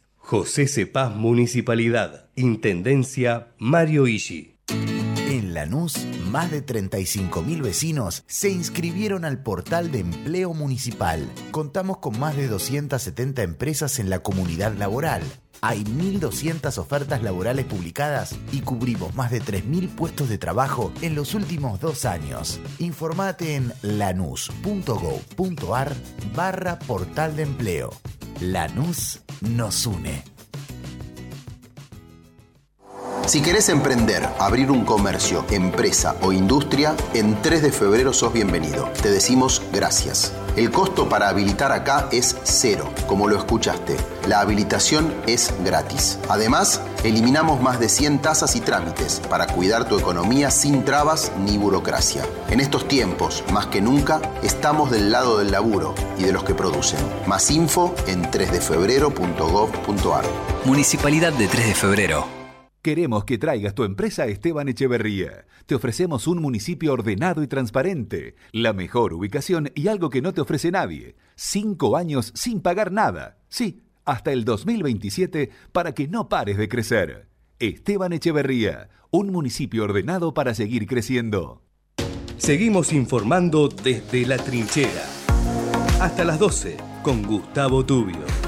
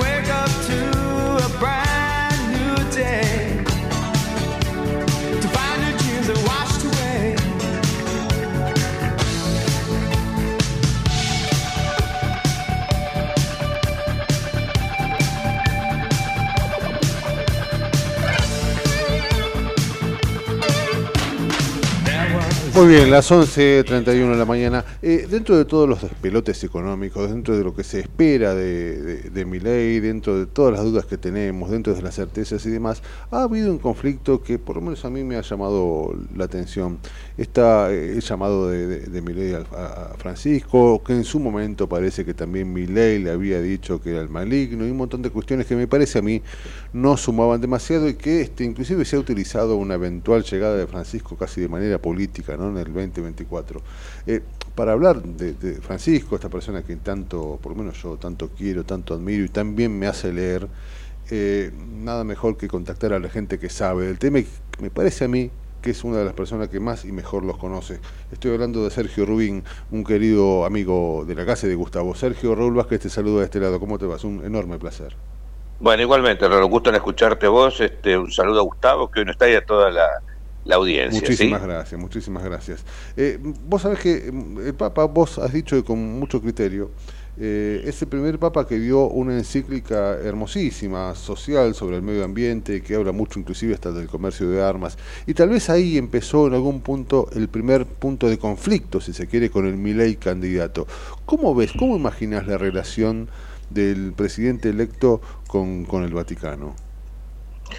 Bueno, yo creo que ha comenzado claramente de un modo este, auspicioso, bueno, después de toda la tormenta eh, previa que ya conocemos, bueno, lo- las descalificaciones, los insultos de, de Milei, algunos son muy antiguos, ¿no? Después, sí. sin embargo, algunos otros son bastante más recientes, este, pero bueno, todo eso lo conocemos, este, también algún mensaje que parecía fuerte del Papa implícito en los últimos meses referido a Milei, pero eh, bueno, me parece que, que esto del llamado ha sido una cosa muy positiva, este, digamos, en cuanto a mirar para adelante, en cuanto a, este, digamos, este, dialogar. Yo creo que lo del Papa, de, de- de- de, bueno, es muy, muy, muy, muy de cura, ¿no? De, perdonar las ofensas, de mirar hacia adelante. Este, De y mucha misericordia, ¿no? Claro, sí, sí, y de- sobre todo pensar que, que bueno, que el país tiene, hay que mirar hacia el futuro, el país tiene problemas gravísimos, ¿no es cierto? Y bueno, este también hubo una buena recepción de, de, de Milei, fue una conversación así casi en términos muy personales, de, de eh, intimistas, si querés, que- por decirlo de alguna manera, o sea, este muy humana, este nada protocolar, entonces me parece a mí que eso está bueno, este es una linda manera, ¿no? Este el país está demasiado desgarrado con Sí. enfrentamientos, grietas, divisiones, todo ese tipo de cosas. Y bueno, este, este tipo de cosas me parece que, que son una buena señal. Ahora eso quiere decir que ya está todo arreglado. No, no, veremos, qué sé yo, eh, puede haber momentos de, de- de roces, de problemas. Este, Milei habla de un ajuste muy fuerte, entonces bueno, eso puede tener problemas, eh, repercusiones sociales, habrá que ver si tiene la debida amortiguación social, si las cargas se reparten este, eh, lo más equitativamente posible, en fin, todas esas cosas habrá que ver de cara al futuro, este, pero bueno, por ahora me parece que es un comienzo. Ahí, ahí estará Francisco, ¿no? Quien, quien- quienes lo, lo- lo leemos. Yo, particularmente, más que escuchar a los que se dicen sus voceros, me, me gusta más y me llena más el, el corazón leer sus encíclicas, sus cartas apostólicas, bueno. Y en muchas de esas hace una crítica inmensa a- al capitalismo que de alguna manera pareciera, para aquellos que tal vez eh, lo miran a, a, a- a Milei con ese recelo, pareciera que sus políticas, en principio, eh, estarían medio enfrentadas con las, co- con las cosas que ha escrito últimamente Francisco desde 2013 para acá, ¿no? Eh, ¿Vos crees que eso puede hacer este lugar a, los conflictos o que o, o- o- o no? Bueno, eh, yo lo pondría más en términos prácticos, como te decía recién, si va a haber ajustes fuertes, si no va a haber la debida amortiguación social, este, bueno, que la cosa sea lo más equitativa eh, posible. Por supuesto, todo eso. eh, ahora, desde el punto de vista más teórico, si vos querés, no, evidentemente eh, eh, que, que Milei diga soy el pres- primer presidente liber- eh, liberal libertario del mundo, bueno, eso está hablando de que es un capitalismo el fuerte el que él va a aplicar. Hay que ver un poco, el Papa no está contra el capitalismo, esto es muy importante, nosotros esto lo conversamos mucho con, con él, con, con Francesca Ambrogetti, cuando hicimos ahora el segundo libro, El Pastor, eh, con él, eh, eh, él habla de, de retomando eh, los conceptos de Juan Pablo II, de Juan Pablo II, él habla de, de una economía social de mercado, ¿no es cierto? Una economía social eh, de mercado, ¿no? Donde está, por supuesto, presente el, el- el capital, el, el- el trabajo y el, y el papel, digamos, de, este, de- del- del Estado con, un razonable, digamos, este papel eh, eh, regulador, ¿no es cierto? Entonces digo, eh, quizás, digamos, él pone más el acento en eso, en, en algunos contrapesos, ¿no es cierto? Pero no es que está frontalmente, eh, de- digamos, este, eh, rechazando el capitalismo. Por supuesto que el cap- capitalismo salvaje no. Esto ya Claro. Juan Pablo II este, había hablado mucho de esto, Sí, ¿no? sí, Pero bueno, sí. a veces este, también, en, digamos, en estos tiempos que corren, este, en- en- a- algunos este, exageran la- la- las cuestiones, ¿no es cierto? Uno tiene que ver solamente, veamos Europa, veamos, eh, eh, este, qué sé yo, donde el Estado ha jugado un papel importante y exitoso, además, ¿no es cierto? Es decir, una razonable, este, atinada presencia reguladora del Estado, no un. Estado totalitario, asfixiante, que traba todo, ¿no es cierto? Sino buscar un, un- un A lugar ver, que equilibrado. Equilibrado, Claro. exactamente. Vos sabés que quienes hemos leído El Pastor y el Jesuita, primero para mí es un enorme honor hablar con el autor del Pastor y, y el Jesuita. Digo, han intentado y han logrado, de alguna forma, reemplazar un contacto que, mm, ese contacto personal, que obviamente, desde que Francisco eh, dejó de ser Bergoglio, digamos, eh, ha, ha sido bastante complicado y nos ha este, se nos ha planteado cierta cierta lejanía en este sentido. Eh, a mí me gustaría meter un poquitito en Francisco, aprovechando que, que te tengo aquí. La, la iglesia no va a ser la misma después de Francisco, ¿no? Ah, ¿Es, realmente un antes y un después para quienes, como vos, estudian tanto lo que sucede en el Vaticano, seguramente nos ayude a entender esto. Desde mi punto de vista eh, de, laico y católico este, más o menos practicante, eh, yo siento que. ¿Vos, ¿Vos qué sentís respecto a eso? Para mí Francisco va a hacer que la iglesia sea distinta con el tiempo. Bueno, yo voy a hablar desde mi condición de, de periodista que he seguido esto, no de mal católico que soy, este, Tal pero, eh, pero de, de- de periodista te diría lo siguiente. A ver, este, yo creo que él ha avanzado en algunos aspectos que me da la sensación de que va a ser muy difícil que pueda retroceder. Esto es lo que yo creo. Me parece que es muy difícil que, el- que se pueda retroceder mucho. Mm, Que se pueda retroceder, sí, pero que se pueda retroceder mucho. Este tema, no sé, de la austeridad, de, de, de- de una actitud, este, de, digamos, una iglesia más austera, de, de- de una iglesia más abierta, más misericordiosa. Poner a hay la cumbia al servicio de la gente, ¿no? Sí, claro. Eso no ha pasado. que la gente, una iglesia más dialogante también. este, algunos yo por ahí escucho este, los sectores más conservadores, la iglesia no es una democracia. No, no, No, en claro. el sentido, bueno, está bien, te- este, tiene un papa que tiene, es muy vertical, tiene en teoría, tiene este, eh, dogmas de fe que no se pueden cambiar, este, no, no, no votan los feligreses abajo, es verdad, este, votan los cardenales o, o ahora pero puede tener, digamos, este, modos y estilos más democráticos en el sentido de más dialogantes, de, ace- de aceptar la pluriformidad de, de- de posiciones que puede haber dentro de la iglesia. O sea, claro que en eso se puede. Y yo creo que este Papa, fíjate vos con esto último de, del sínodo último, Sí. que tuvo su primera parte, y la segunda el, el año que viene, con la participación de laicos y de mujeres, ¿eh? De mujeres que por primera vez pudieron votar, pueden votar. Este, bueno, todo esto habla de una iglesia más, más democrática, en ese sentido, en ese sentido. Bueno, todo eso, ¿se podrá volver atrás mucho en eso? Yo lo veo un poco difícil, un poco Es importante lo que decís, porque son cambios que me parece a mí han generado tensiones, ¿no? Eh, Alguna vez escuché, que creo que a vos mismo te escuché decir que Francisco te había dicho que los cardenales tal vez estaban arrepintiendo un poquito de haberlo votado en el cónclave, ¿no?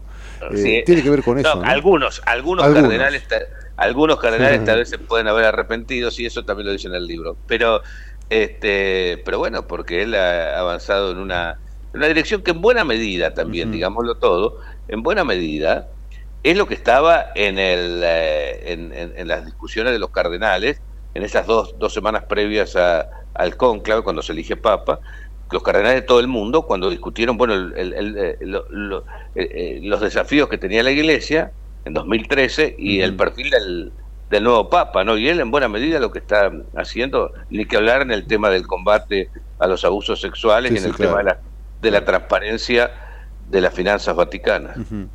Eh, Sergio, te hago las dos últimas y te agradezco con el corazón, sinceramente. ¿Vos sos eh, optimista a partir de, de todo esto que estamos hablando, inclusive de esta ya irrupción, si se quiere, de, de, de Milei ya en la, en la política nacional claramente? ¿Sos optimista respecto de la visita de Francisco en el 24? Sí, sí, yo creo que sí. Yo creo que hay un 90% de posibilidades que él venga. Eh, sí, Ah, sí, sí, sí, sí, yo creo que sí. Genial. ¿Y, y, y cómo ves a partir Hay que prepararse también, ¿eh? Sí, sí, claro. Eh, ojalá que haya un mejor clima, eh, digamos, eh, prim- primero se tiene que preparar la Iglesia Católica, cuando hablo de la Iglesia Católica no hablo solo de los curas, de los laicos, Los de laicos, todos, tienen que prepararse, eh, preparar el corazón, prepararse espiritualmente. Es Un importante, cuando- es importante eso que decís, cuan- porque... claro, digo, un papa cuando un papa cuando viaja a un país lo el primer motivo es a confirmar en la fe a los católicos no y a promover el, el, el evangelio el testimonio. Eso es lo primero no hay que perder de vista que es un líder espiritual y para los católicos el vicario de Cristo en la tierra. Exacto. y después eh, también él yo creo que como argentino quiere hacer una una contribución a la unidad de los argentinos. Por eso es importante que haya un clima un poquito más lindo para que la semilla caiga en una tierra más fértil Exacto, y que saquemos a Francisco de la grieta en la que lamentablemente ni siquiera él pudo escaparse del todo, ¿no? Lo, lo- lo hemos metido en la, en la grieta y creo que lo hemos lastimado en ese sentido. Te, hago- te hago la última para, para, para redondear. Eh, hablábamos recién de Milei buscando una suerte de vínculo con Francisco. ¿Cómo ves el eventual vínculo que van a hacer, obviamente ahora, entre Milei y, y- y García Cuervo aquí en Buenos Aires? No, muy bueno, muy bueno, muy bueno. El Papa nos sorprendió. Nosotros siempre cuando estábamos, viste, con las ternas y las Sí. especulaciones, entonces decíamos, bueno, tenemos este número uno, eh, candidato número uno, candidato número dos, este fulano de tal, fulano de tal. El candidato número tres, el candidato sorpresa, Mira. porque decíamos que iba a sorprender con, eh, podía sorprender con algo, y sorprendió con García Cuerva.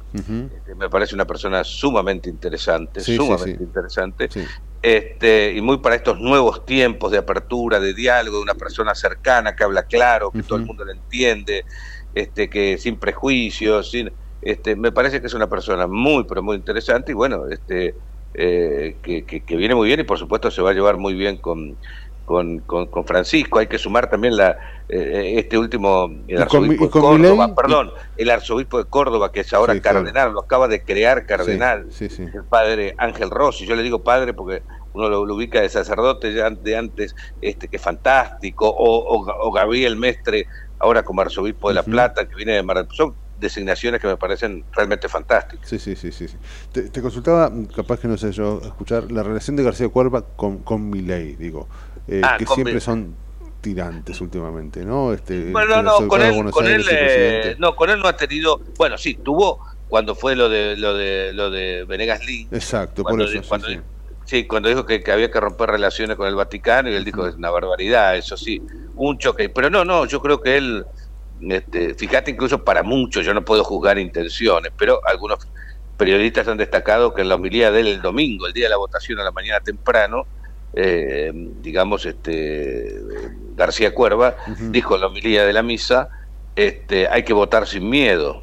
Y justamente Es verdad, es verdad. todo lo que había hecho Massa con su campaña era priorizar el Sí, tema sí, del miedo a mi ley, ¿no? O sea, no sé, yo no puedo ver tan abajo del agua, pero, pero bueno, pero mm, este, muchos periodistas destacaron esto, ¿no? Es verdad, eso augura de alguna forma por lo menos un entendimiento. Sergio, eh, ha sido un enorme placer para mí, este, te agradezco mucho por, por este rato, nos has aclarado un montón de cuestiones y ah, para mí por lo menos hablar de Francisco siempre, siempre está bueno. Así que mil gracias por este rato, dijo. Bueno, gracias, Doc, que andes muy bien y un gran abrazo a Gustavo y un Serán saludo a toda dados, la serán audiencia. dados por supuesto. Muchísimas gracias, abrazo De enorme. Era Sergio Rubin, un tipo que sabe mucho, no solo de lo que las internas del Vaticano, no solo de las internas de la política y la iglesia, sino también conoce mucho a, a quien creo yo es el argentino más importante de la historia, el amigo Jorge Bergoglio, hoy Francisco. 11.45, cortamos esto y luego seguimos, ¿no? Dale. Seguimos informando desde la trinchera. Hasta las 12 con Gustavo Tubio.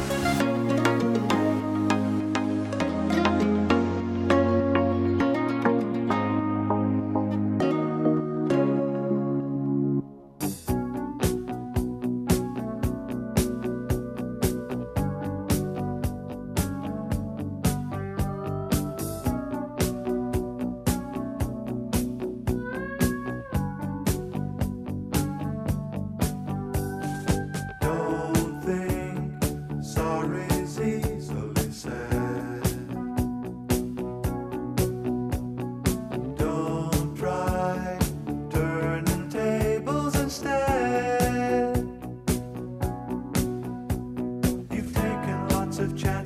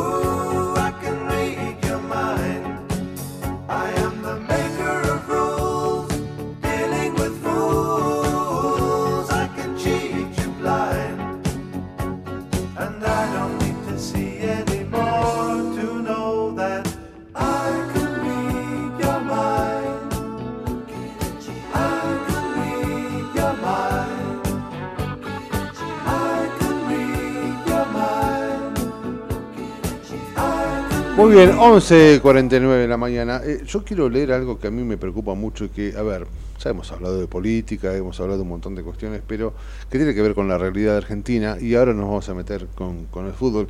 Eh, primero, Agus, ¿estás ahí del otro lado? Hola Raúl, ¿cómo estás? ¿Todo Querido? Agus, ¿cómo te va, querido? Muy bien, muy bien. Mira, quiero leer algo que me, la verdad que, a ver, no quiero. Scaloni aparece en el radar de un gigante europeo Mm. mientras define su futuro en la selección. Eh, yo lo escuché ayer a la noche y ahora lo estoy leyendo. Parece que el Real Madrid, según el diario Sport, eh, eh, eh, está ahí dando vueltas eh, por, por, por al lado de, Quiere cerca a de Scaloni y lo quiere a Scaloni. Y lo quiere a Icardi también. Y lo quiere Icardi también. Digo, eh, si esto no se resuelve urgente, me parece a mí que sería una lástima, pero no vamos a perder un enorme técnico. Un técnico que rechazamos en algún momento. eh, Yo me hago cargo. Yo cuando asumió Scaloni dije, este pibe quién es. La verdad que la verdad que dije eso. Pero bueno, me ha demostrado con creces quién es. Y ahora obviamente no quiero que se vaya. Eh, qué difícil que está lo de Scaloni, ¿no, mi amigo? Y la verdad que está muy complicado, porque además, si es que se dicen tantas cosas de, de la razón de la que puede ser que se vaya que eh, es complicado. Dicen Y que no le han cumplido algunas dice- promesas y qué sé yo. como él dice, Argentina tiene tanto la... Va, siempre tiene la vara alta, pero ahora mucho más.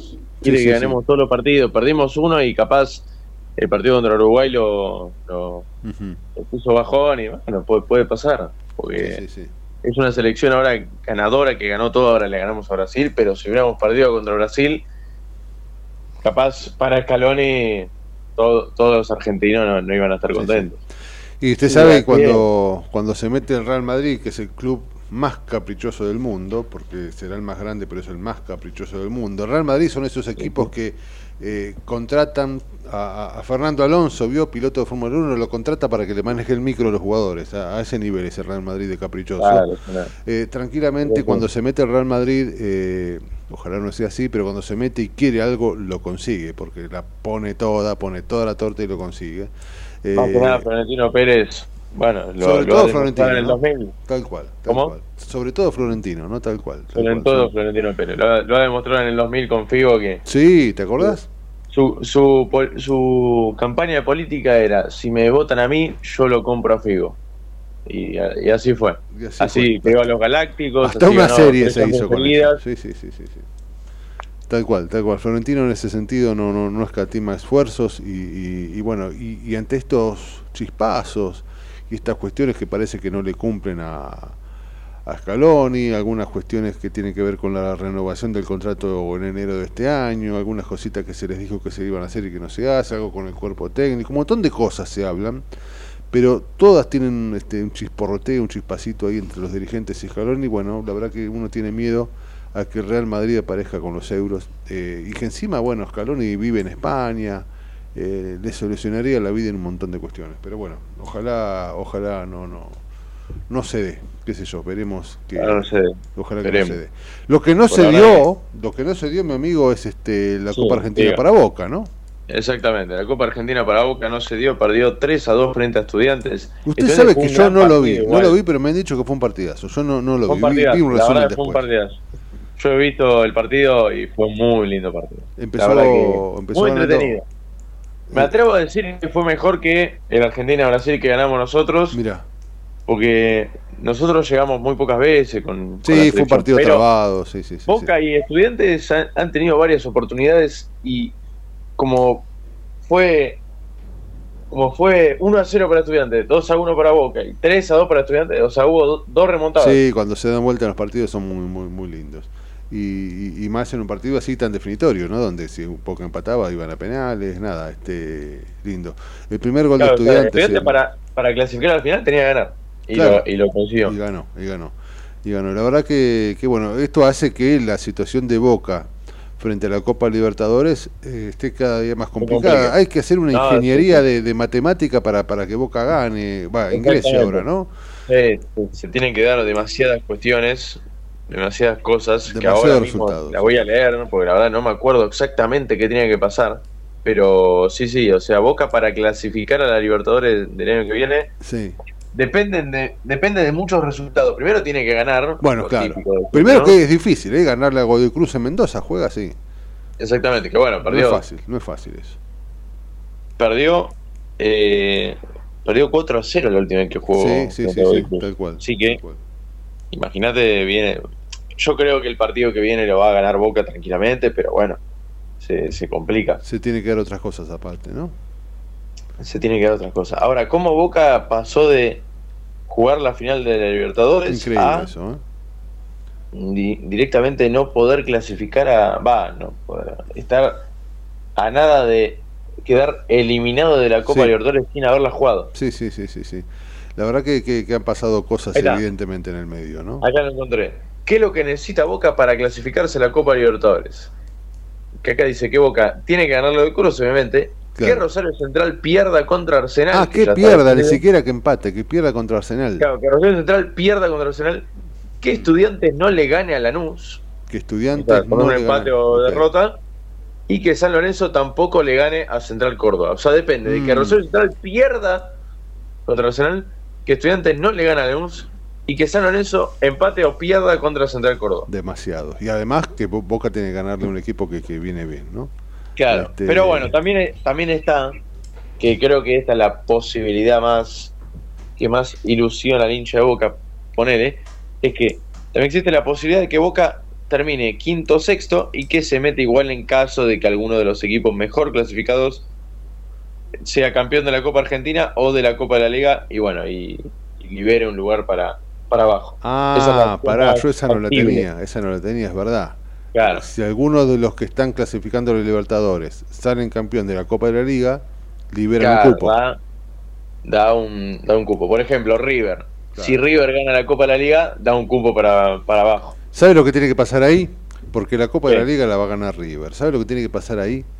Eh, que cuando llegue River a la final contra Independiente, diga, no, que gane Independiente, 1 a 0, así nomás, campeón Independiente y Boca no entra a Libertadores. Debería resolverse de esa manera para mí.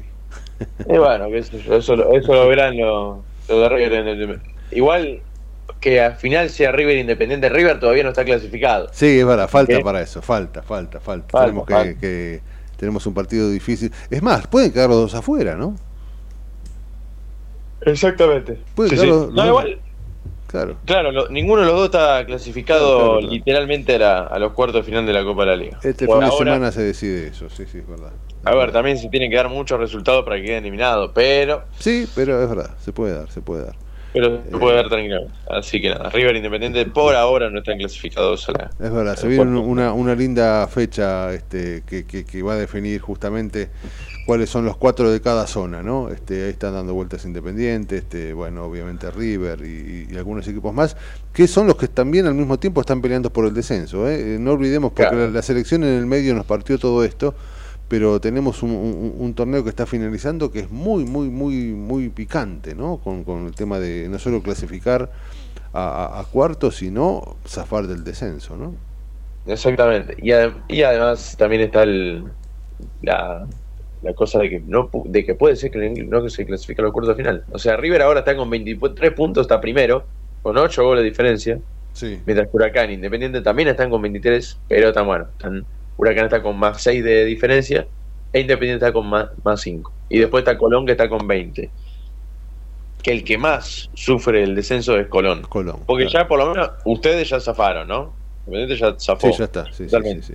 Pero los equipos que pueden descender todavía están entre Vélez, Sarmiento, Colón, Gimnasia y Unión. Va a ser terrible. El que más chance tiene es Unión. Unión. Unión tiene que ganar sí o sí y tiene que esperar resultados. Pero se, se mete se meten varios equipos que pueden Juegan que pueden Colón y jugar. Vélez, creo, inclusive la última. O sea, va a estar complicadísimo. Va a estar complicadísimo. Mi amigo, de, de eso seguramente hablaremos, este, si no es mañana, el lunes, porque nos espera un fin de semana de, de- de mucho fútbol y seguramente va a dejar mucha tela, tela para cortar. Eh, nos- la, la seguimos en estos días? Dale, perfecto. Gracias, mi amigo querido, se cuida mucho, ¿eh? Nos vemos. Abrazo grande. Era el querido Agustín hablando de esto que, que tanto nos gusta y que de alguna forma la, selección, si se quiere, había interrumpido, ¿no? Y esta movida entre, eh, entre Scaloni, la posibilidad de, de que, de que deje la selección y ahora la posibilidad que se suma con este supuesto interés del Real Madrid, había dejado un poquito de lado la, la- la mirada sobre el torneo que, que- que es bien importante y que define el futuro de muchos de los equipos. 11.59. Nos vamos. Nos estamos yendo, Sí, se exactamente. viene Jorge Chamorro. Se viene el amigo Chamorro, le vamos a dejar un minuto de regalo porque somos este buena gente. Digo yo. Eh, mañana retomamos, como Sí, siempre no, decimos, a las 22 10. horitas hay que esperar y aquí estaremos nosotros para tratar de informar, entretenernos y tratar de entender un poquito esta bendita Argentina tan complicada en el medio de, de- de una transición también compleja y con un futuro, no digo incierto, pero sí este, difícil para, para todos. Eh, nos vamos. La seguimos mañana. Dale. Abrazo y gracias. Chau, chau.